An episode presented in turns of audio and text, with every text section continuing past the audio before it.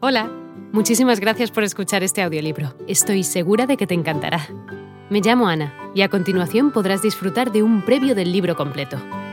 Si te gusta lo que escuchas podrás descargártelo completamente gratis desde mi web, www.escúchalo.online. Un abrazo.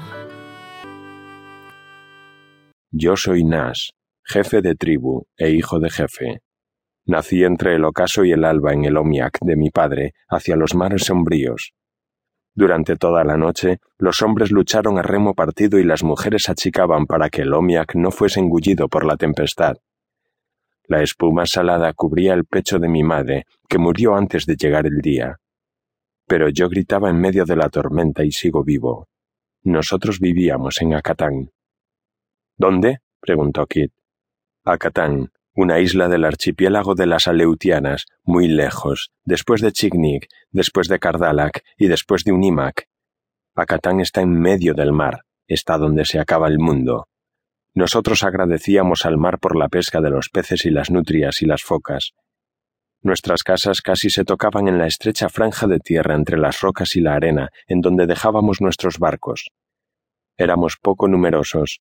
Había otras tierras hacia el este, islas como la de Acatán. Pensábamos que toda la tierra estaba hecha de islas, y nos parecía que estaba bien así. Yo no me parecía a los hijos de mi pueblo, tengo un recuerdo. En la playa había restos y el esqueleto de un barco que mi pueblo había construido.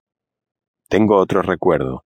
En el extremo de la isla había un pino, muy erecto y hermoso. No había podido crecer allí totalmente solo.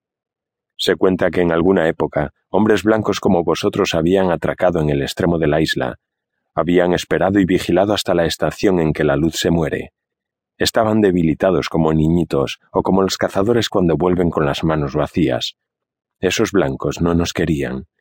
Con el aceite y el pescado se volvieron fuertes y crueles.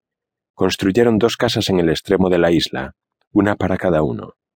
Se llevaron a las más hermosas de nuestras mujeres y tuvieron hijos.